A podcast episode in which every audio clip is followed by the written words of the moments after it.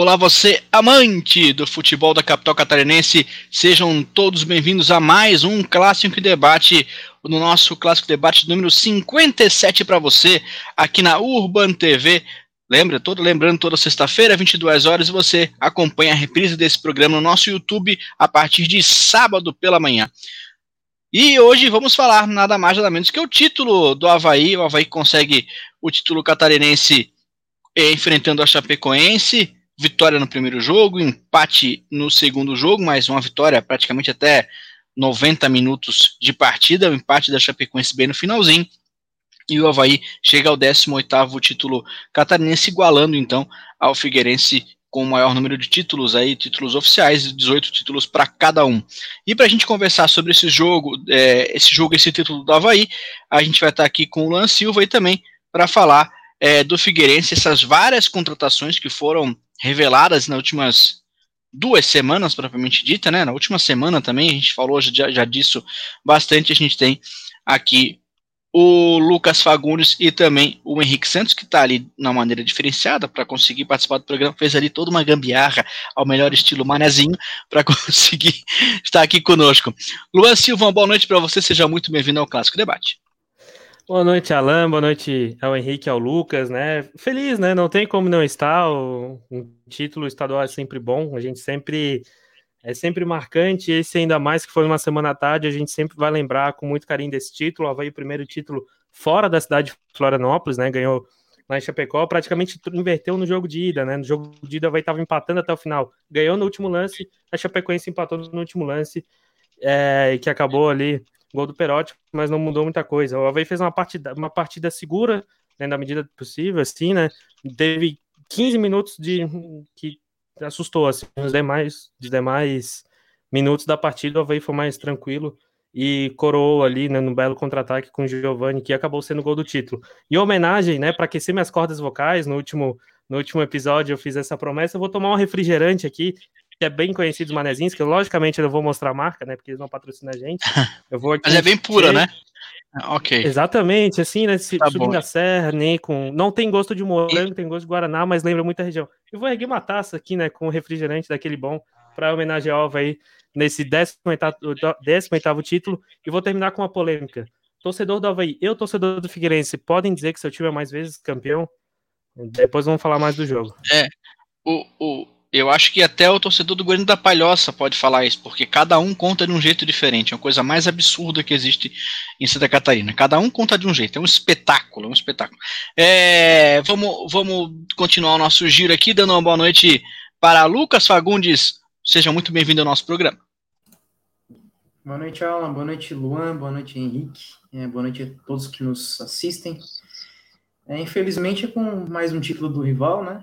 Esse 18 título, só respondendo essa pergunta, eu acho que é uma questão de artigo, acho que os dois são os mais, os dois são os dois mais campeões, né, vamos colocar assim, e cada um tem a sua devida, seu devido asterisco aí nesses títulos, acho que é briga para lá, briga para cá, vamos deixar tudo empatado e buscar o 19 no ano que vem.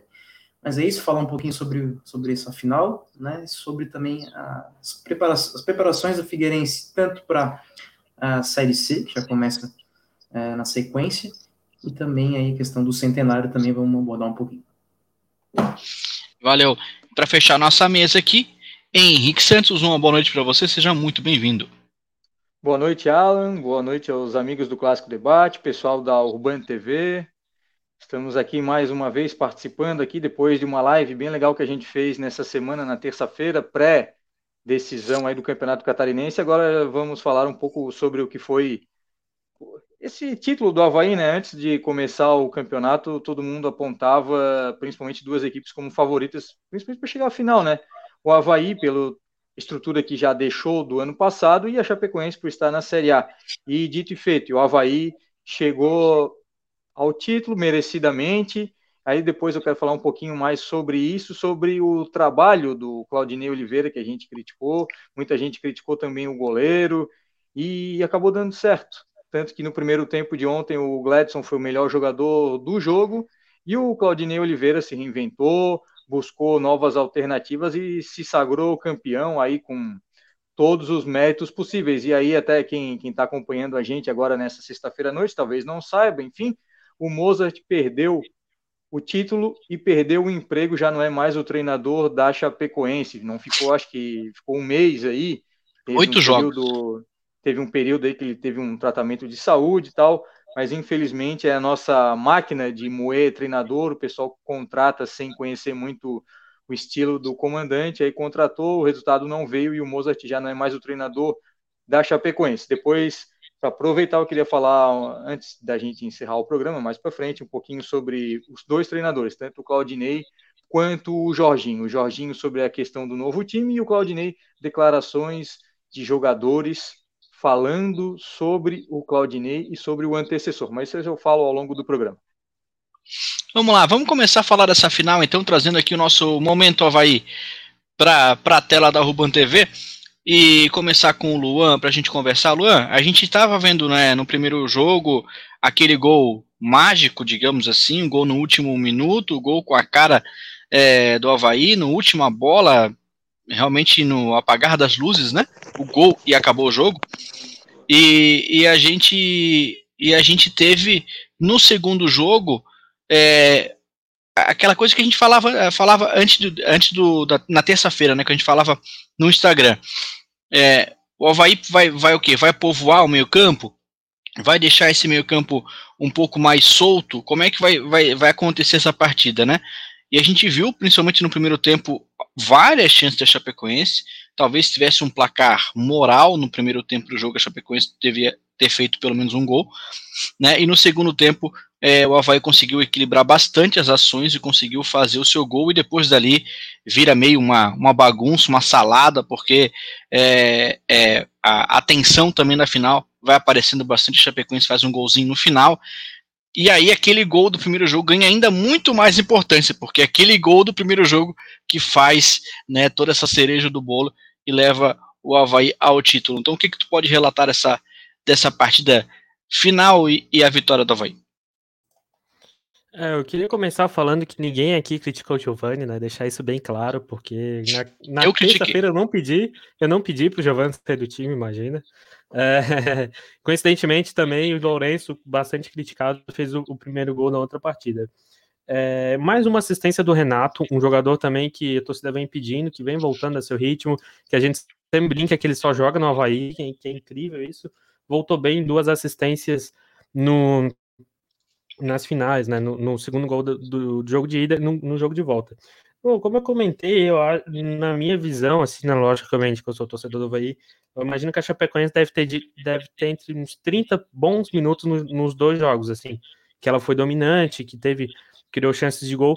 No jogo de volta teve muito mais chance, teve uma bola na trave, teve uma outra bola, é, um cruzamento da direita, que chegou um atacante de frente, acho que era o Fernandinho, teve uma boa chance com o Perotti, depois não, não acabou não tendo muito isso. O Havaí conseguiu segurar ali, né? O lado esquerdo falhou algumas vezes na marcação, principalmente estava ali com o Valdívia, mas no mais o Havaí não, não, não teve muito, muito susto assim do jogo. É, depois, no segundo tempo, do, o vestiário fez bem o Havaí, Claudinei mudou, botou o Vinícius Leite, botou o Renato, as mesmas substituições do jogo de ida, comentar também que as duas formações foram as mesmas nos dois jogos, e o Havaí dominou o jogo ali. Bruno Silva, ao meu ver, é o craque do campeonato, dominou as ações no meio-campo.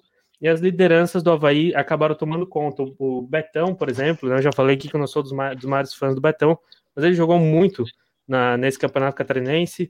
Ele, inclusive, saiu machucado, uma pena, né? Não, não sei se ele vai, vai ficar muito tempo, não sei se foi para poupar ali também. É, no, ele falou em contratura, Luan. Hoje na, hoje na Band, ele esteve a, no jogo aberto SC, ele falou em uhum. contratura uhum. e aí vai reavaliar. Olha, pelo que a gente conhece, eu acredito que ele não esteja apto para o jogo de sábado diante do Curitiba, uhum. na, estreia, na estreia da Série B. Aí pode jogar o Alan Costa, depois eu falo um pouquinho mais do Alan Costa. Ou o Rafael Pereira também, né? Que geralmente é o que tá, tá jogando, até pela, pela posição é. e tal da defesa. O, e o Betão é, dificilmente se lesiona também, né? Por isso que a torcida fica meio assim, porque Verdade. não é um jogador muito de. Apesar da idade, não é um jogador muito de se lesionar. Alemão também, que foi muito criticado, também não, não queria, não, não, não, não gostava do alemão no time titular, vem jogando muito bem. Foi o autor do, do início da jogada do gol, até que foi compartilhado no nosso, clássico, no nosso perfil no Twitter. Contra-ataque muito bom do Havaí, em poucos toques, acho que foi em sete toques, né? Se vocês lembrarem, uma vez chegou ao gol, Sete. o gol do Giovanni. Sete, né? O Edilson também, que foi outro jogador que cresceu no momento decisivo, e o Gladson também, que como o Henrique já antecipou, que foi muito bem nesse, nessa partida, teve um, um outro jogo contra o Brusque também, que ele foi seguro contra o Criciúma, então o Gladson deu conta do recado nesses períodos. E também não tem como não falar do Claudinei, né? A gente cobrava algumas mudanças, e realmente não, é, não tá perfeito, né? Não é porque foi campeão que o time tá perfeito, mas tem que se elogiar a mudança de postura dele, a padronização que o time tem, eu acho que isso é um bom início para a Série B. O time não tomar muitos gols é muito importante também. A gente viu a Chapecoense ano passado, uma média de gols baixíssima, sofrida. Né? Era um time que fazia muitos gols, mas também tomava poucos. Isso é muito importante para a Série B. Não estou falando que o Havaí vai ser campeão, pode mudar daqui para frente, pode mudar algumas peças, mas é importante ter esse padrão e essa e essa, essa esses bons números, né? Logicamente, é outra competição e tem que se manter esses valores. O, eu queria destacar também que o Havaí venceu quase todos os times, se não me engano, venceu nove adversários, né? Muita gente falando que era um campeonato fraco, pode não ter sido dos melhores campeonatos, mas o Havaí venceu o Joinville, venceu o Criciúma, venceu o Figueirense, que o torcedor do Figueirense está falando que tentando menosprezar alguns, não são todos, venceu o Figueirense, venceu o Chapecoense, venceu o Brusque, venceu quase todo mundo. Eu acho que só o Marcílio Dias e o Concorde que o Havaí não venceu, lembrando de cabeça assim. Então, o Havaí foi melhor nas finais, cresceu na hora certa, então acho que esse título, mais uma vez, é muito merecido pro, pro Havaí. É, eu acho que é isso. Sobre a partida, assim, fiquei feliz do que eu vi pro Havaí. Era o que a gente sempre falava, que o Henrique sempre apertava na tecla que quando precisava o time iria é, melhorar sua motivação, ia melhorar o desempenho. Melhorou o desempenho, eu estava com um pouquinho para trás, melhorou. E podemos também destacar o jogo contra o Cascavel, que o Havaí parece que deu a virada de chave, assim, que o time entendeu um pouquinho melhor é, um, um, estilo de jogar. A partir dali o time cresceu bastante. Ô Luan, até para a gente comentou muito sobre o campeão, eu também trouxe muito, muito isso durante toda a competição, achei o campeonato catarinense muito fraco tecnicamente, é, talvez um dos mais fracos dos últimos, dos últimos anos, a gente fala de investimento e várias outras coisas aí, mas isso não tira é, por exemplo, ó, o campeonato foi fraco. Ok, mesmo no campeonato fraco, o time foi lá e venceu. Ok, os outros foram mais fracos. Tem que, que avisar isso, então... a rapaziada. É, pois é, mas é um, é um pensamento que, que é um pensamento que é, não é tão inteligente, né? Se parar pensar, não é um pensamento inteligente. O campeonato é fraco? Foi, foi fraco. Foi um dos mais fracos de todos os tempos? Não, todos os tempos é muito, muito longo, né? Mas nos últimos 15 anos, foi fraco. Agora, isso não tira o mérito é, do Havaí, num campeonato fraco, conseguir ser o melhor entre os fracos, mais fracos. Então, é mais ou menos isso. Né? O time, o time foi bom. Né? Tipo, é, exatamente. É, exatamente. isso. Assim, é. Não, não, é eu tô falando, a gente tem que avaliar assim. É, não tô dizendo que o time tá pronto, até a gente brincou hoje no grupo, porque o, o Low Sport fez um levantamento lá indicou, analisando, acho que fomento financeiro, estádio, motivação, retrospecto é, indicou o Havaí como favorito ao título, assim, né? na, na projeção o Havaí fez, acho que 40 pontos e era ali o, o primeiro colocado. Logicamente que não vejo nessa situação, mas o time também não tá como estava no passado. No passado o Havaí era favorito porque tinha nomes, não é porque tinha um esquema de jogo, não é porque estava enfrentando bem os adversários. Mas, que... mas, é... mas, Luan, só, só, desculpa, perdão de cortar, mas assim, não é um time tão diferente do ano passado. Não é, não é, não é um time tão diferente assim.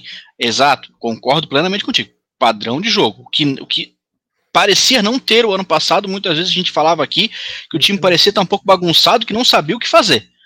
Não é o que aconteceu, principalmente nos últimos quatro a seis jogos que o Havaí jogou no Campeonato Canadense. Como tu bem falou, depois daquela virada de chave contra o Cascavel, o time melhora, o time tem, começa a apresentar um pouco mais de padrão de jogo. Agora, que é necessário ter um bom investimento em, em, em contratação para o Havaí, precisa. Claro. Porque é o seguinte, uhum. é, a gente tá, a gente, o Havaí demonstra uma zaga acima de 30 anos de média, praticamente, o alemão talvez é o mais novo, uhum. né? E propicia a lesão, né? Propicia a lesão, a gente já viu Sim. que o Betão infelizmente se machucou, né? E aí começa a descer o sarrafo ali, porque sai o alemão, vai entrar o Alan Costa, ok, o Alan Costa está voltando também é, é, de lesão. Mas aí o, o, o, outro zagueiro, o outro zagueiro do Havaí, o Rafael, né? Falou, né? Rafael, Rafael Pereira. Rafael. Pereira, faltou o segundo E nome. tem um, e Também tem um galeguinho assim. da base também que está sendo muito bem falado. Pode até falar o nome dele. Arthur Chaves. Arthur Chaves. É, Jogou no, é. na Copa Sub-20. Eu gostei bastante quando eu vi. Os dois zagueiros da Ótimo. Sub-20 são muito bons. isso, mas aí tu vai botar eles numa fogueira de Série B? É É isso que a gente complicado. falava, É, jogar estadual, né? Não, eu, eu concordo Ô, que tem que jogar. Não tô dizendo que ele não tem que jogar, mas o problema é que assim. Não, não, esses garotos não foram testados no Catarinense, onde era o lugar para Ah. testar eles. E aí, esses jogadores mais experientes que venceram o título porque são experientes, porque a garotada da Chape, na hora que precisou, sumiu, desapareceu. Aham. E aí, talvez, talvez quando começar a subir o sarrafo, jogar fora de casa, né, é, não ter torcida, ok, fica um pouco mais fácil. Mas e a ainda assim, maratona grama- também, né, Alan? e a- claro, São sem 38 dúvida. jogos mais a Copa do Brasil, que o Havaí vai jogar no mínimo mais duas vezes contra o Atlético Paranaense. São 40 É, jogos e- até, O- até novembro. É, porque tem, tem, o- tem, e tem, e tem, tem as- algumas paradas no meio do caminho ali, por causa de é, seleção brasileira, que às vezes, às vezes pega também uma parada de Série B, dependendo de como for a semana. É bem apertado, fala, Luan. O, sobre o Arthur, o Arthur, se eu não me engano, o Arthur tá bastante tempo no Havaí, assim, se eu não estou enganado, ele tá desde novinho, já vi umas fotos dele bem novo no Havaí, é um zagueiro de uma boa estatura. Ele jogou uma vez pelo time profissional lá em Birama contra o Metropolitano, o Lanterna, ele entrou de volante. Aí, assim, fica difícil de testar, ele tava meio assim, meio, meio, sei lá, não, não me fugiu o, o, o termo certo, mas na, jogando como zagueiro, ele, ele de na posição dele foi muito bem. Oi? Meio de escanteio? Não, ele tava, não era meio perdido assim, mas pô, o cara é zagueiro a vida toda, ele né? coloca ele É, de se, volante. se ele não porque treina, precisou. se ele não treina como volante, aí ele, Ah, ele vai ficar meio Não perdido, dizer, né, né, na mas-. Mas eu acho que é um jogador que o Havaí pode apostar. Tem vários bons nomes na- na- no Sub-20, até a gente não comentou muito sobre isso. Aham. O Havaí é, eliminou o Palmeiras, né? Um dos, do- dos últimos, dos grandes times no Brasil de investimento, eliminou o Palmeiras. E o Tucão, inclusive, jogando passado, fez, dois, fez gol nas duas partidas. Mas voltando na zaga, o Havaí também tem um Zé Marcos, que é um zagueiro que não é tão novo assim, deve ter uns 23, 24 anos, canhoto, que jogou ano Uhum. passado já. Lembro de um clássico que ele jogou, que ele fez uma jogada, não vou dizer jogada de gol, mas no, no clássico no Scarpelli ele cabeceou pro Sidão, deve- defendeu pro gol do Jonathan. E é um zagueiro canhoto, novo, tem uma boa bola aérea. Eu achei que ele poderia ser mais aproveitado, né? Não sei, acho que ele tá voltando de lesão. Até numa entrevista recente do Marquinhos, o Marquinhos comentou sobre isso. Então, eu concordo, tem que testar alguns jogadores. Não adianta testar um jogador de 30 anos que tá lá no elenco, assim. é, testar ali por testar. Bota gurizada, a gente sempre defendeu isso, né? Então, é, a gente tá, tá chovendo numa olhada aqui. Ô, Luan, O... outro jogador que, tá, que deve estar que deve tá voltando é o Rômulo. O Rômulo está saindo lá Verdade, do eu seu time no, aqui. no mundo árabe e está voltando, então provavelmente vai reforçar o Havaí. A gente já tinha falado isso, acho que no Clássico Debate faz umas duas semanas, uma entrevista que o Marco Aurélio Cunha deu o grupo VEG Sports, ele já tinha adiantado que provavelmente o Rômulo voltaria. Então quem acompanha o Clássico Debate já sabe que já sabe há duas semanas que o Rômulo estaria de volta ao Havaí Uhum. para disputar a Série B. E outra situação, não sei se vocês acompanharam ontem, aliás, até também para destacar, a única emissora de rádio que esteve na, na Arena Condá com um repórter, enfim, com um representante, foi a Guarujá. E o Christian de Los Santos, repórter, aproveitou, deitou e rolou, né? Entrevistou todo mundo no final do jogo, entrevistou jogador, treinador, preparador físico, Marquinhos, presidente, todo mundo.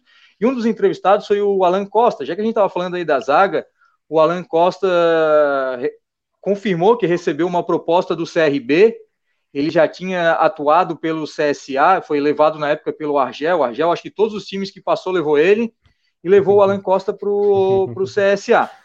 E aí chegou lá, recebeu uma proposta, mas ele falou o seguinte: olha, eu tenho um contrato de três anos com o Havaí, realmente eu recebi essa proposta do CRB, a minha vontade é continuar no Havaí, até porque, como a gente falou ainda há pouco, a, a zaga do Havaí é uma zaga já de bastante idade, até o Betão 37, o Alemão 30, e tem o Rafael, que já é também, um dos substitutos também já tem 35, 36, então é grande a probabilidade do Alan Costa aí se firmar ou não como titular, ou pelo menos como um dos jogadores da função nesse time do Havaí na Série B. Até porque o Havaí tem como lateral direito o Edilson e o reserva da posição, o Renan também joga ali, às vezes pode ser o alemão. Então, acho que eu acredito que o Alan Costa vai disputar bastante jogos, se não for titular, vai disputar bastante jogos no Havaí nessa, nessa Série B, e aí também tem essa situação de já estar tá em Florianópolis, já conhecer a casa, de ter uma visibilidade, uma probabilidade de subir, porque o Havaí tem uma probabilidade de subir, na minha opinião, maior que o CRB. Então, o Alan Costa aí confirmou que recebeu essa proposta, falou do seu contrato de três anos e deve ficar. Aliás, isso a gente tweetou na tarde dessa quinta-feira aí no Twitter do Clássico Debate. E quem quiser acompanhar nossas redes sociais, aí a gente está bastante ativo e bastante atuante, trazendo todas as informações Figueirense, Havaí e trazendo também, Alan, eh, Lucas e Luan, as informações do Atlético Catarinense. Tô até com a camisa aqui, ó. Dois campeões catarinenses, né? É Atlético Catarinense. É. O, o, o, fala, fala, Lucas, fala. Não, só um parênteses, um complemento ali em relação à zaga do Havaí. É, como o Henrique comentou, ele recebeu a proposta e aparentemente sentou em cima do contrato, vamos colocar assim, né, que ofereceram para ele, não foi, ninguém botou a mão na cabeça de ninguém, mas o, o que eu entendo sobre o perfil do, do elenco para a zaga do Havaí é que todos eles ali são todos acima de 30, né? O mais jovem, acho que é o alemão, que tem entre isso, o Alan Costa também 30. tem 29 e 30, e o restante tem mais de 35. É, talvez aí, para a composição de elenco para uma série B, precisaria de um zagueiro um pouco mais jovem, um pouco mais rápido, que não necessariamente os da base. Né? Ô, Lucas, na, na, no, na nossa live de terça-feira, só interrompendo mais uma vez, eu fiz um apanhado sobre a idade dos jogadores de defesa, os titulares do Havaí, né? Então, só para a gente relembrar, quem não acompanhou a nossa live de terça-feira no Instagram, o Gladson, o goleiro, tem 38 anos, o alemão é o mais jovem, tem 30, o Betão, 37, o Edilson, lateral direito, 34, o Diego Renan tem 31 anos e o Bruno Silva tem 34 anos. Então, aí é para a gente ver que a, o setor defensivo do Havaí tem uma idade bastante elevada. Complementando também, é, o Havaí tem um lateral direito, não sei se dizer se é reserva, o Yuri também já deve estar beirando os 30, o Yuri que não é um jogador de tanto destaque assim também está beirando os 30. É, lateral esquerdo, João Lucas, também está beirando os 30. Dupla de zaga reserva, como a gente já falou, na Costa, Rafael Pereira, então é um time bem experiente, vamos dizer assim, né? O Lucas Figueiredo, é, que é o goleiro reserva, também já deve ter 30, então... O, é a experiência para a Série B é sensacional. Ninguém está dizendo que é ruim. Ano passado. O problema, é, né? o problema é que a parte física uma hora vai começar a, a, dar sinais de desgaste, que é natural. E aí esse que é o problema. Porque Posso se perder dois zagueiros, por exemplo, já começa a complicar ali para compor o sistema defensivo. Então, trazer jogadores pontuais mais jovens para ir devagarzinho entrando e, e, flutuando, girando o elenco, o Havaí não tem como girar muito o seu elenco. Uh, tirar três, quatro jogadores, botar três, quatro reservas e conseguir ainda manter o mesmo parâmetro de jogo. Eu não vejo hoje não com, com qualidade para. Também não foi testado também. Também não, não, não, não teve o... tempo e não testou. Só, só, complementando ali que o, o Henrique é, é, falou sobre o Rômulo, né? O Batistotti também hoje como sempre deu entrevista, marcou no esporte, né? Torcedor havaiano, torcedor em geral, quando seu time ganha, vê tudo quanto é, né? Eu vi o da VEG, que o Henrique também gosta bastante, vi o da Rádio Havaí, vi o, quero ver o da Guarujá ainda, vi o Marcou no Esporte, vou ver todos os programas possíveis, assim, sobre, sobre futebol da capital. E o Rômulo, ele tá jogando lá no, no acho que é no Emirados Árabes, se não me engano, naquela, na região ali do Oriente Médio, e ele tem um, um tá emprestado e ele tem um, um, um, o empréstimo tem um valor de compra definido, assim. Aí o time que ele está jogando tem até acho que dia 1 de, de junho para definir se a compra Sim. ou não. É, é opção de compra, né? Compra, opção de compra, exatamente, faltou o termo. E então ele pode estar retornando ao Havaí que vai chegar para ser o melhor atacante do Havaí, né? O Rômulo, o pessoal critica, o pessoal fala, mas ele vai e volta e volta para ser o melhor atacante do Havaí. Logicamente, não é brilhante, é melhor do que muitos jogadores que jogaram por aqui, mas é um cara que ele vai fazer gol, ele fez gol no Flamengo, vai fazer gol decisivo, tá, tava vendo esse jogo hoje, vai, vai Flamengo. Vai fazer gol na Série A, vai fazer gol na Série B, não é brilhante, mas vai ajudar o Havaí, né? E vai ser o melhor jogador como sempre. É, é isso aí. Seria o melhor reforço, né? Digamos assim, se realmente voltar. Ainda há a possibilidade de opção de compra, mas é, já é já há um entendimento ali junto com a direção do time árabe que não há uma, uma vontade assim da, de exercer essa opção de compra, então a partir do dia 1 ele já estaria apto a, a ser reintegrado ao, ao Havaí, já, inclusive já houve a, a, a pré-orientação de que ele retorne aos treinos o mais breve possível, né? Apesar que isso ainda teria uma parte nebulosa, ele não poderia treinar dentro do, do Havaiana com contrato lá tal, mas com certeza, né, treina ali no lado, treina no fair play ali do lado, dá um jeito, né, pra, pra, mas é, sem dúvida, sem dúvida é um, o melhor reforço que, que o Havaí pode ter nesse momento, mas eu continuo dizendo, precisa mais, precisa mais para se efetivar realmente com, com um time candidato ao acesso. Fala, Luan, assim, você que trazer, tra trazer jogador para ser titular, né? Trazer jogador para jogar, não é jogador de 30 anos para ficar encostado no elenco, né? Se for para trazer um jogador para ficar mais encostado, tem que ser um novo. Não vai trazer um jogador destaque do Campeonato Catarinense de 35 anos que nunca jogou, nunca disputou. Pode dar certo, é uma em a cada não sei quantas mil. Né? Tem que trazer um jogador para ser titular. Não adianta gastar mais onde, onde, que não, onde não tem, para trazer um monte de reforço, como uma vez sempre faz. É, fala Henrique. É, essa, essa situação aí que o Luan falou é muito interessante, porque a gente fala, tem que contratar, tem que contratar, mas o dinheiro da onde? A gente viu recentemente aí o Havaí sofrer grandes. Não derrotas, porque os, os, os processos ainda não foram julgados, enfim, do Rildo e do Adrian. Dois jogadores experientes foram contratados, etc. e tal, cada um ganhando uma Babilônia de dinheiro. O Rildo, se não me engano, era 70 mil, o Adrian também 60 e poucos mil e estão botando o Havaí na justiça, ambos pedindo mais de um milhão e meio de reais. Então a gente falava aí da saída de um ou outro jogador, a gente já está falando isso já faz tempo. Eu acredito sinceramente que o Havaí, diferentemente do Figueirense, se for contratar um, tem que tirar outro, porque são jogadores caros. A gente está vendo a questão, não é porque o Havaí ganhou o título agora que está tudo certo, que a casa está arrumada, até porque eu acho que não tem uma premiação em dinheiro e se tiver não é grandes coisas, do, do campeonato catarinense, então tem que ficar esperto, não adianta inchar o elenco, gastar o que não tem, porque a gente já viu esse filme e está vendo aí o Havaí sofrer esses revés, aí no caso do Rildo, e no caso também aí do Adrian, e provavelmente outros jogadores. E outra situação também, que a gente pode até já passar um pouquinho para frente, essa questão do Havaí, para o Luan e para o Lucas falarem bastante sobre o Claudinei também. Ontem, na entrevista, quando eu citei essa parte do, do Alan Costa, ele disse o seguinte: agora nós temos um treinador, nós temos um comandante, o, o antecessor não. Eu não, não sei exatamente as palavras, mas ele deixou a deixou a entender que o Geninho não tinha assim um, uma aceitação total do elenco, sabe? Ele elogiou bastante o Claudinei e comparou com o antecessor, não citou nem o nome mas ele deixou bem claro que o Geninho não não não, não fez o time e o elenco. Um mandava e outro não mandava, mais ou menos por aí. Um conseguia é, mandar e o outro não conseguia muito mandar. É, até quando falaram do Bruno Silva também, acho que foi o Marquinhos que essa semana também esteve nos programas esportivos da cidade, falou também, ah, o Bruno Silva fez uma coisa, outra errada, e aí o Geninho optou por afastar, afastou e aí não, não trouxe, não reintegrou, não buscou conversar, enfim.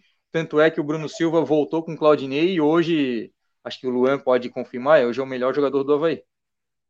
Sim, sim. E até a gente falar bastante disso. Quanto contrato o Geninho, tu quer um técnico estrategista, um técnico que vai dar alguma coisa, ou é um cara mais de vestiário, mais de comando de grupo, assim? Se ele que técnica, assim, de treinamento, o Claudinei, na minha opinião, é superior ao, ao Geninho.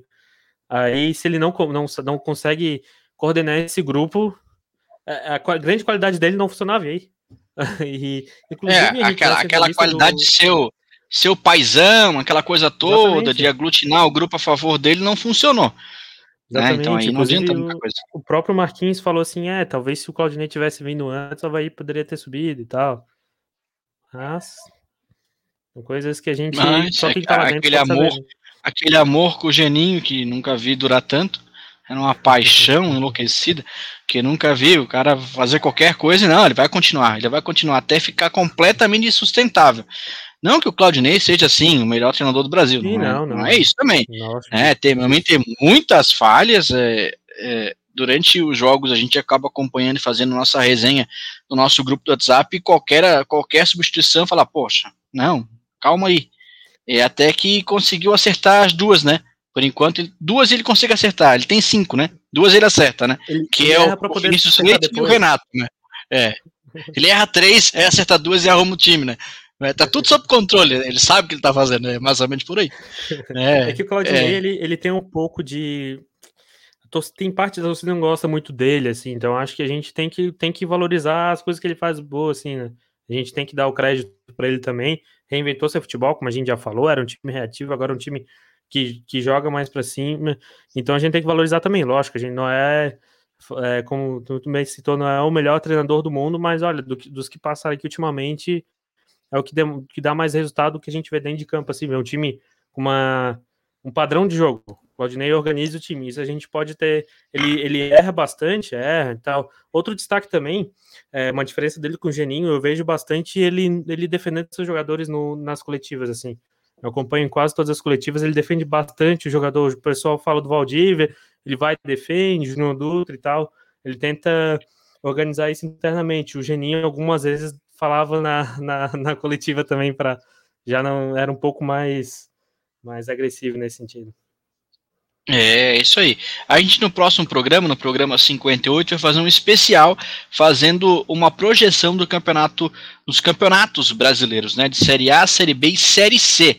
Então, os nossos colegas aqui do Clássico Debate vão palpitar aí os quatro melhores de cada série e os quatro rebaixados de cada série, né, das três primeiras divisões. Então, você fica atento para o nosso programa semana que vem, que a gente vai ter mais momento Havaí, e aí vamos ver se se o Luan confia no seu time, vai botar o seu time para subir de divisão. Então, esse vai ser no próximo, no nosso próximo episódio. Vamos passar agora para o nosso momento Figueirense. No final do, do, do, do, programa, a gente faz mais um giro, faz mais um apanhado sobre o Havaí também. Falar um pouquinho do Figueirense, Lucas, porque o time está contratando não podemos dizer que o time está parado, longe disso.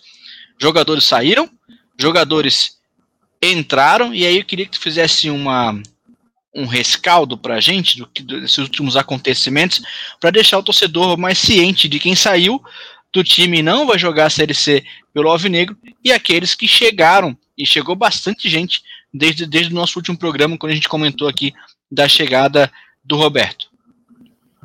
Perfeito, Alan. É, em relação às saídas e chegadas aí do, do, elenco do Figueirense, eu imagino aí que o saldo seria um positivo, né? Até porque tínhamos um elenco bastante, vamos colocar assim, experimental, vamos assim dizer, é, e realmente não, não deu liga, né? No, no, campo nós ficamos em nono, né, no campeonato catarinense, e houveram mudanças, né, mudanças importantes, então saídas assim de relevância, vamos colocar, o lateral Christian, né, que tinha começado como titular, não vai deixar saudade.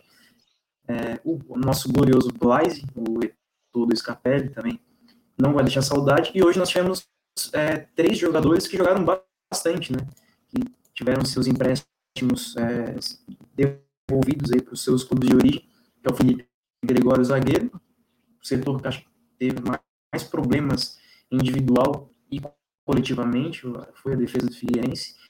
É, o Meia Marlon, que não aconteceu, até fez um campeonato relevante, me, mediano para relevante na Juventus ano passado. E também é, o atacante Gabriel, que, que veio do Indem de Lages e fez um gol apenas. Eu até pensei que ele pudesse ter, ter um tipo mais de, chance, mas não foi. O Davi Cunha tinha saído, né, tinha sido emprestado é, é, para o Red Bull, e basicamente são essas as principais saídas do Figueirense. Né? Chegou alguns jogadores importantes, né? o principal deles com certeza é o atacante Roberto, que a gente já falou aqui é, na semana passada. É, é, experiente, não é mais raio como era quando jogou no Havaí, principalmente no Curitiba, com mais velocidade, mas ainda assim acredito que, vai, é, adicionar esse ataque. É, André Kobe, lateral direito, Edson Henrique, revelado aqui é, pela nossa base, rodou o mundo. Também um zagueiro que eu pensava ser é, tivesse um futuro melhor do que teve, do que apresentou na carreira. Raino, zagueiro do Red Bull, que eu realmente eu não, eu não conhecia, é, nunca tinha ouvido falar. É, o Denner também, outro jogador que veio da nossa base, rodou também aí pelo, até pelo Japão, mas principalmente para o clube de B, interior de São Paulo. Guilherme Garret, que veio é, do 15 de Piracicaba e não fez nenhum gol esse ano. O Diego Tavares, que eu acho que talvez dentro de campo seja que tenha mais condição de ajudar. Eu vi alguns jogos dele no Sampaio Correia. É, claro, não foi a campanha completa, mas entendo que, que pudesse ajudar ele pela, pela, pelo externo, pela direita. E o Bruno Paraíba, que fez três gols no Gauchão esse ano. Então, essas são as, as principais, na média, de todas as contratações aí do, do elenco. E aí eu queria alinhar com vocês aí, debater um pouco, é, Henrique e Alan, principalmente, que acompanham mais o elenco figueirense, o que, vocês entendem que precisa chegar mais jogadores, é, ou algum complemento a, a, essas mudanças, ou o clube fechou por aqui, né?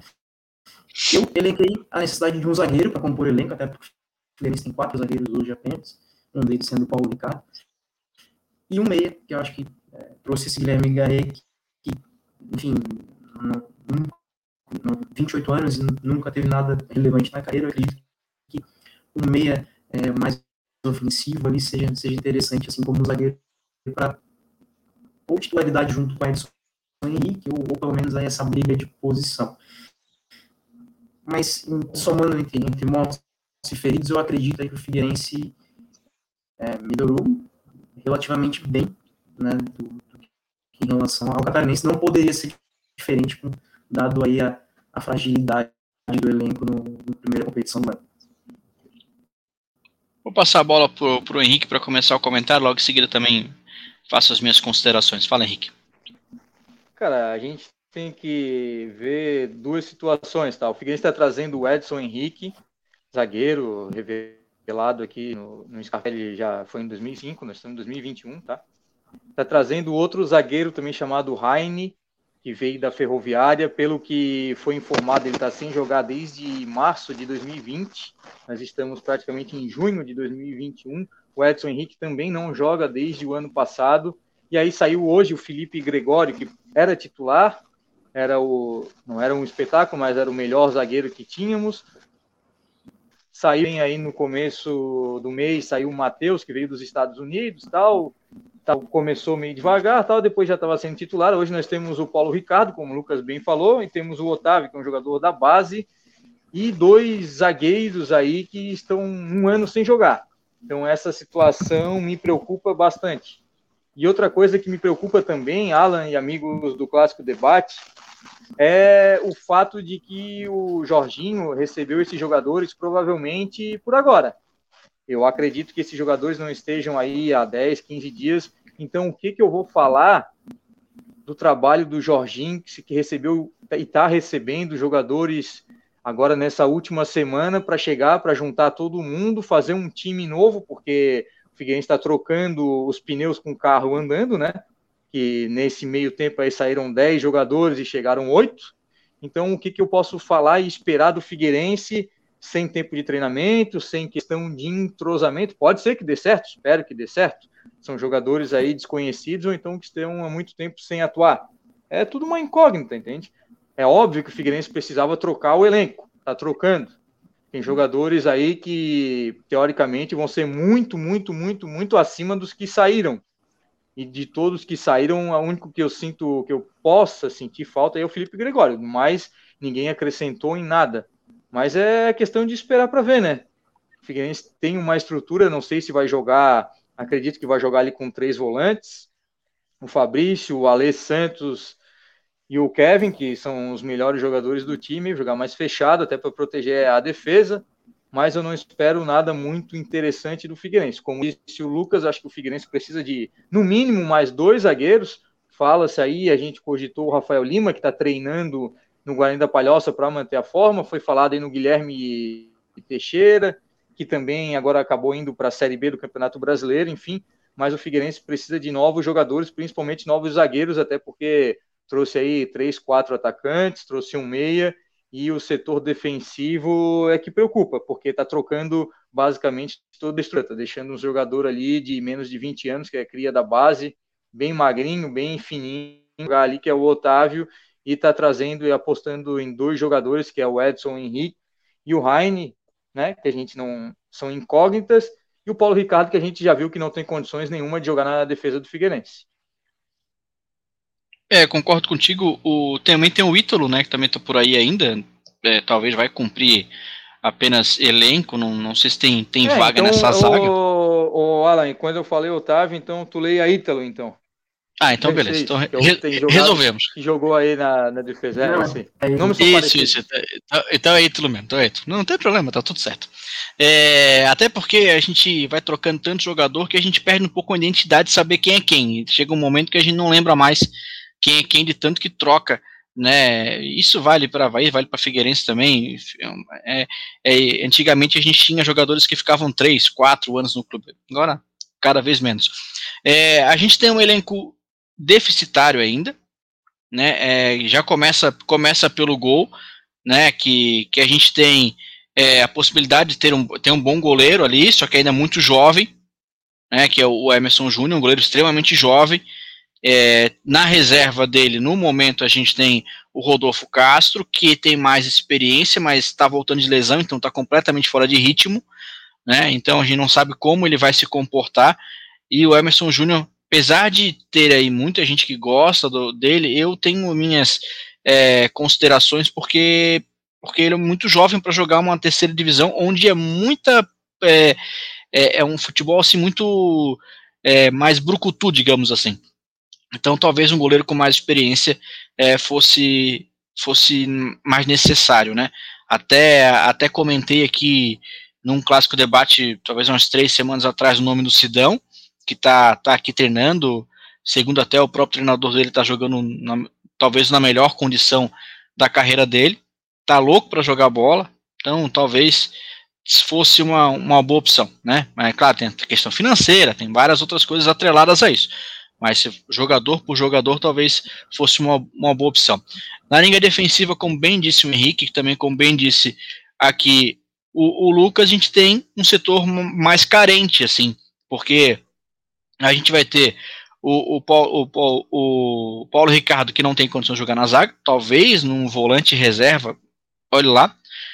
E aí depois disso a gente não sabe como está chegando realmente é, o Edson, a gente imagina, lembra do Edson quando jogava aqui, fala, poxa, que jogador bom, mas passou-se o tempo, a gente não sabe como ele está agora.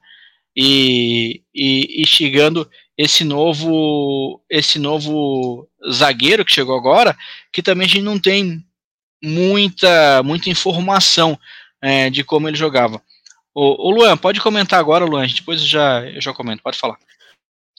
Não, só meter um, um bedelho aqui sobre o Figueirense, não somos muito de falar, porque eu também não, não tenho tanta propriedade assim com vocês, mas assim, o, é, indo de conta que o Henrique falou, que o Jorginho provavelmente está recebendo as peças agora, e cara, pelo desempenho, o Novo Horizontino sendo o campeão do interior, né, de São Paulo, contra a Ponte Preta, talvez esse seja, se não o jogo, mais um dos jogos mais difíceis da, da chave do Figueirense, né. Temos o Mirassol também, ali que, que os times de São Paulo geralmente são o Mirassol, de mais, de Mirassol, maior... O, Luan, o Luan, o Mirassol perdeu o Muralha, provavelmente vai perder o Diego Gonçalves, então assim, o time tá talvez não Sim. vai chegar com, é, com esse... esse Mirassol que jogou o São o Paulista, né? Uhum. Então, então e, assim, não sei se não seria, quem sabe, o jogo mais difícil dessa chave, Figueirense remontando seu elenco, por um lado, pode ser um adversário que tu risca ali, ah, esse aqui, ok, na campanha ali, mas por outro lado é, é um adversário muito complicado, né, para o estreia esse sábado na, na Série C. E, e uma outra coisa que é, é importante, é destaque, assim. tu, bem, tu bem salientou, e assim, só que os times paulistas, eles são sempre uma incógnita em, em Campeonato Brasileiro. Porque eles podem jogar muito bem o Paulistão, seja da série da primeira divisão ou da segunda divisão, como tem alguns que jogam a série C da segunda divisão, vão voar e aí quando vão para o brasileiro, desmonta completamente o time. E a gente já viu isso muitos e muitos anos. Então a gente precisa analisar com muita prudência se esses times paulistas que vão, vão de fato a campo na Série C são os times paulistas que, que jogaram Paulistão. Se for mais perto do que jogaram Paulistão, a situação do Figueirense é muito complicada. Se forem também times em transição e mudança, facilita um pouco mais para o Figueirense, porque dá uma equilibrada é, na situação. Então, acho que nas primeiras duas, três rodadas, que a gente vai ver todo mundo se enfrentando, vai dar para dar uma, uma análise mais um pouco mais ampla e entender como tá esse grupo do Figueirense. Mas a, até para classificar é difícil. A gente, se a gente olhar com o pensamento do que esses times jogaram no Paulista. Se a gente equilibrar as ações, eu acho que fica meio igual para todo mundo. Fica meio é, jogo a jogo, assim. Cada jogo vai uma, uma final, né? Pode mudar. Então, tem essa questão para ser analisada. Fala. Não, até porque assim, né, se a gente levar em consideração, né, além desses times dos paulistas, todos os outros times são times paranáveis da série da série B agora. O Criciúma também é um time tradicional, é um grupo bem difícil para o Figueirense mesmo. Né? Temos também o a maioria paulista, o São José e o Ipiranga. Ipiranga, se não me engano, quase subiu ano passado, né? Logicamente, deve. Ipiranga do mesmo time do ano é. passado, o São José fez o campeonato bem mediano ali, mas o São José tem um gramado sintético, né? O São José joga lá no, no, no estádio que eu esqueci o nome, Passo da Areia. Passo da Areia. Passo da Areia. Passo tem um gramado sintético. Aqui é um gramado sintético, acho que pelo que eles falam, mais, mais sintético mesmo, não é que nem o do É, é, um, é um gramado old school assim. sintético, assim. né? É, é aquele, é, aquele quando é. cai tira pele fora da gente. É, é aquele tipo do Barroso, assim.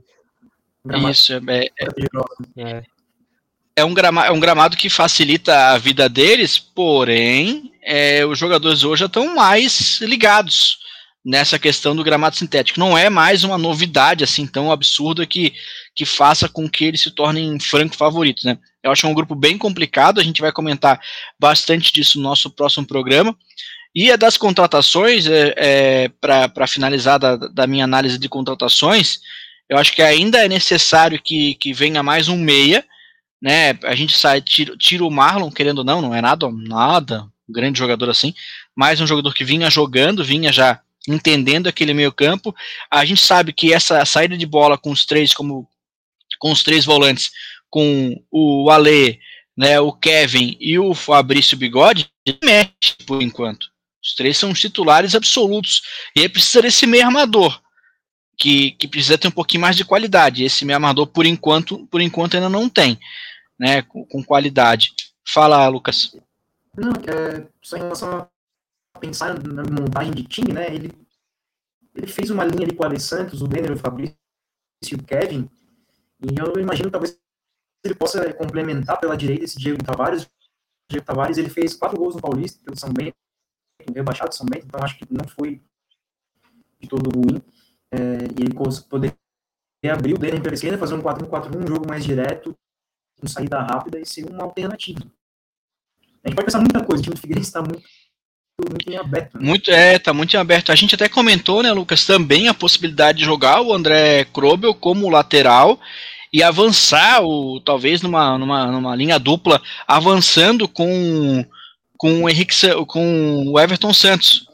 É, também é uma coisa que, que fica aberto. O Henrique Santos não joga mais futebol. Oh, já se aposentou oh, faz alguns anos já.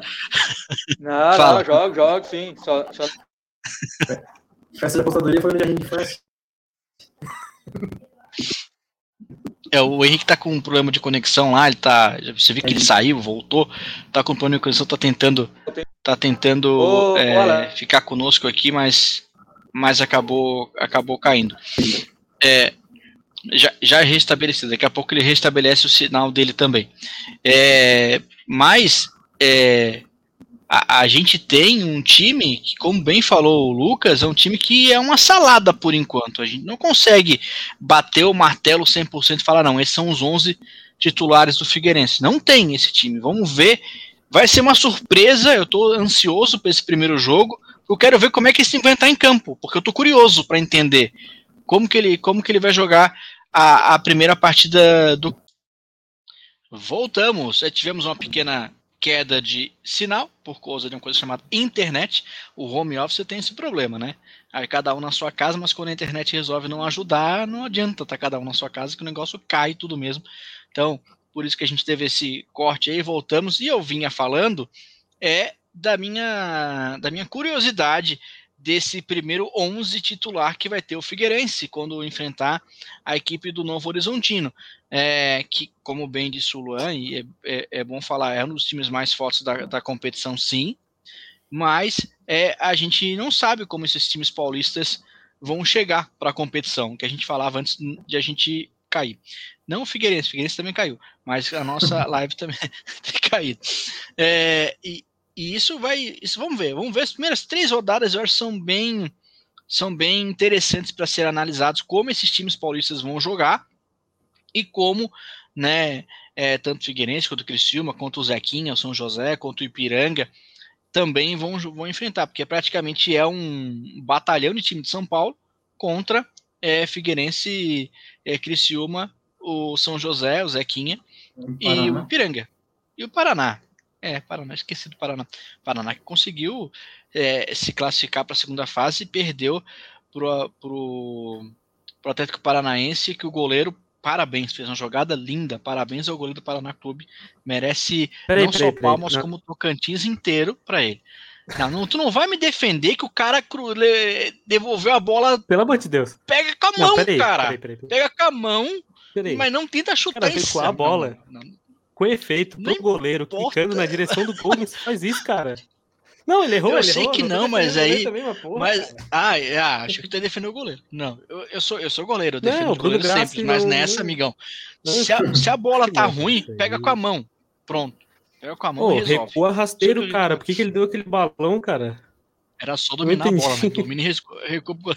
Tudo bem. Esse é um adversário do Havaí, do, do Figueirense. Bruno Graça, Tomara né? que. Do, do Grêmio também tomara que jogue dessa mesma uhum. maneira contra, o, contra o Figueirense, vai ser bem legal, vai ajudar é, o time do Figueirense se o Paraná jogar assim. Então é um grupo bem, bem cheio de alternativas, bem, bem bagunçado, que no nosso próximo programa, a gente no nosso programa 58, a gente vai ter aí os palpites, né, dos quatro primeiros do brasileiro, os quatro últimos do brasileiro, os quatro primeiros da Série A, da Série B também, e aí da, da Série C, basicamente, é os dois últimos de cada grupo, que, né, que os grupos são separados, então os dois últimos de cada grupo caem, e aí, e já, e já os quatro primeiros aí pode ser, né, de, de um grupo só, não pode não, porque eles se, se enfrentam, né? Vamos ver se o pessoal tá ligado em tabela para escolher. É, obrigatoriamente tem que ser tem que ser dois de um, dois de outro, porque eles vão se enfrentar. É, não tem como não, não tem como chegar quatro na final de um de um grupo só. É, o Lucas, para a gente finalizar nosso momento Figueirense de hoje, é, você comentou aí num, num, parâmetro que acha positivo, tá mais positivo do que negativo essas contra, novas contratações aí que chegaram. É, se é contratação é nova, né? Contratação velha não existe. É, essas contratações que chegaram para o Figueirense. E, e, e, é esse o caminho, na sua opinião, mais um zagueiro, um, mais um meia, mais um zagueiro ali? Para compor, é. para compor esse elenco? É, eu acho que, que é por aí. Claro que se, se a gente for pegar ponto a ponto, vai achar mais deficiência. Mas dado também a dificuldade financeira, o que, que pode ser feito, e, mas eu acho que já está muito mais positivo do que, do que o elenco frágil aí do catarinense, né? Mas o, um zagueiro é, é realmente é, é mais ainda importante que o meia, mas vejo que com essas duas peças chegarem para jogar, para que, que, que realmente adicionem ao elenco, é, pode dar samba. Eu gosto da, eu já falei no, no, último, no último clássico debate, eu sei que é meio complicado um, alvinegro estar muito otimista com o time, eu não estou muito otimista, mas eu vejo que existem alguns valores que, que, que podem, podem ser interessantes, jovens que têm alguma qualidade, ah, o Denner eu gosto, eu gosto do Kevin, eu gosto do Alessandro, eu acho que com alguns aí complementos, se chegarem para jogar e efetivarem realmente, acho que, que, pode dar samba. Mas é um grupo muito pesado, é um grupo que não tem o chamado bônus game, que é aquele time que, ah, vamos jogar em casa, vamos ganhar, eu não vejo. Inclusive, vejo o Figueirense, claro que vai ter muita, muita alteração, mas o Figueirense, pelo que mostrou até agora, é um dos mais frágeis desse grupo, estaria na metade baixa, se for pensar no, no desempenho estadual, mas como você comentou, o elenco do, do, dos times paulistas vão, normalmente eles têm muitas mudanças e hum, geralmente não, não é para melhor porque a renda do, do Campeonato Paulista é muito maior, né? Então, é, o Mirassol eu já vi, a gente comentou que saiu o Muralha, saiu, é, vai sair o Diego Gonçalves, já vi que saiu mais dois, o Daniel Borges, o Moraes, já foram para clubes de Série A e Série B, então é, é, uma incógnita e são os primeiros jogos aí que vão dar uma noção maior para a gente desse, desse cenário. É isso aí. E a gente no próximo programa vai fazer esse palpitômetro palavra bonita que eu acabei de inventar, para nossos rodada de palpites valendo uma caixa de alguma coisa, a gente não sabe se ainda é do que, que tem dentro, né? Alguns pode ser esse refrigerante que eu estava consumindo aqui também, é uma boa pedida. Pode ser, pode talvez ser é o nosso bebidas. novo patrocinador, a gente vai vamos fazer umas Pô, ligações. É... Vocês, vocês sabem que são vocês, tá? Hum. Bebida de refrigerante não é que patrocina o Campeonato Catarinense, é uma outra. Tradicional, pô, Florianópolis, Catarinense, é. pá, combina aí, Beijo. coloca nós. É, vem. Eu achei que ele estava me chamando e falou, ô, oh, achei que era comigo. Vamos lá, chegou o grande momento para a gente encerrar o nosso programa. Luan Silva, neste programa aqui, no 56, falou que se o Havaí fosse campeão, iria cantar para você, amante do futebol da capital catarinense. Espectador, telespectador, ouvinte, depende de todas as plataformas possíveis e imagináveis do Clássico Debate. E chegou o grande momento. O que que você vai cantar nesta noite gelada de quinta-feira quando a gente grava o nosso programa, Luan? Pois é, vocês viram que a queda foi exatamente para poder me agasalhar, né? Porque a friagem tava, tava difícil. Tem certeza que não quero ir com o Lucas, contigo, para quando eu começar a cantar vocês cortarem, já deu? Não tem certeza, tem certeza que não, vocês querem isso? Não, não, não, não, tu vai, tu vai cantar. tu que Lembrando... inventou isso, meu filho. Te vira agora. Lembrando que a primeira, a primeira vez que eu falei foi do fiz uma promessa, se o Gastão fizesse gol no clássico, botava a camisa, botava o nome, falar, cumpria, agora é isso. Então, cara, eu recebi mais de 20 músicas de sugestão. Rapaziada tava não querendo. Não precisa cantar as 20. Não, não precisa, as 20 não. A gente. É, vai ser 20, vai ser 20, espera aí. Eu queria pedir desculpa ao pessoal da Urban TV, eu sei que a audiência vai cair, mas é isso, né? Então, Vamos lá, chegou então. É uma das bandas mais conhecidas aqui. o, Lucas estava mais na tela, se chegou aí para trás assim, falou assim, ai meu Deus. vamos lá, vamos lá, senão eu vou ficar enrolando vamos aqui, lá. eu vou ficar rindo. Eu vou até me mutar. É, eu quero fazer um fundinho aí, uma batida, para eu poder pegar um ritmo, que senão não vou conseguir nada. O cara do Lucas ali. Bom, Pessoal de Florianópolis, né? A gente tem várias, várias, algumas bandas conhecidas que o pessoal gosta bastante. Uma delas gravou um DVD bem conhecido no, no YouTube ali no mercado público, né? Bem tradicional. Então vamos de Quinteto SA. Né? Infelizmente o pessoal, né? Não tem até o nome deles: Edson Júnior, Dodô, Felipe, Serginho e Rafa. Desculpa, tá? É a minha interpretação, mas é que é manezinho e tal. É isso, então, assim, ó. Eu isso aí, mas eu cheguei nessa parte e vou travar. Oi? É um cordel ou é uma música? Vai, vai, vai. Vai que a gente tem que tá acabar assim, o programa ainda hoje. Lá, lá, lá, ya. Canta comigo, vem, vem, vem. Lá, Não é assim, pô. tô em casa, tô aqui na boa. Meu Deus! Sentado na varanda, só curtindo um samba. Eu não vou olhar para vocês que eu vou ficar com vergonha. Aproveitando a vida, desfrutando o prazer. Pensamento longe, só eu e você. Tá bom, tá bom, tá bom. Já cantei o trechinho, tá bom, não precisa mais. Que, velho, que ruim. Tocantins, que ruim. Tocantins para Luan Silva. Que PTCA, desculpa, tá? É desculpa, é mas eu fiz essa homenagem para vocês, né? É, uma linda homenagem. Tô na boa, se vocês quiserem curtir, curtir, o Quinteto SA, tá? Desculpa pela minha interpretação. Sério, eu cantei umas cinco vezes durante o dia. Eu cantei o trecho mais devagar, porque eu sabia que eu não ia ter fôlego para cantar o segundo. Foi horrível. Mas é isso. Promessa ah, paga, o campeão tá valendo. Já, já tá pedindo. A gente vai pedir pro Quinteto SA mandar um videozinho pra gente ensinando como canta pra gente poder, por né, favor, vai ajudar favor. o Luan nas próximas oportunidades. Vamos acabar o nosso programa. Para finalizar, uma, uma frase Finalize. que é o trecho do é o, o nome de uma música dele, Saudade da gente, saudade da gente nos estádios, saudade da gente com uma vida normal e tal, que logo logo a gente consiga voltar a se encontrar todo mundo presencialmente sem esses transtornos todos que estamos vivendo, é nóis. É isso aí. Até a próxima para Luan Silva. O Lucas Fagundes, até a próxima, boa noite. Até a próxima, grande Luan. Jurados dos ídolos com certeza dariam sim, né? Mas boa noite, pessoal. Parabéns ao nosso co-irmão, né? Por mais um título. Temos que ser justos, foi o melhor time. É isso, pessoal. Torcer para o Figueirense fazer uma boa Série C, pelo menos sem sustos. E até a próxima semana para a gente debater um pouco mais aí o começo dos brasileiros. Abraço e até mais. É isso aí. É isso aí. Um grande abraço para Luan Silva, para Lucas Fagundes. O, Henrique Santos também participou do nosso programa. Infelizmente ele caiu e não conseguiu voltar mais, mas vai estar também no nosso próximo programa. E você que acompanhou a gente durante essa última hora aqui na Urban TV. Um grande abraço. A gente volta semana que vem com muito mais Clássico Debate. Uma até breve. Tchau.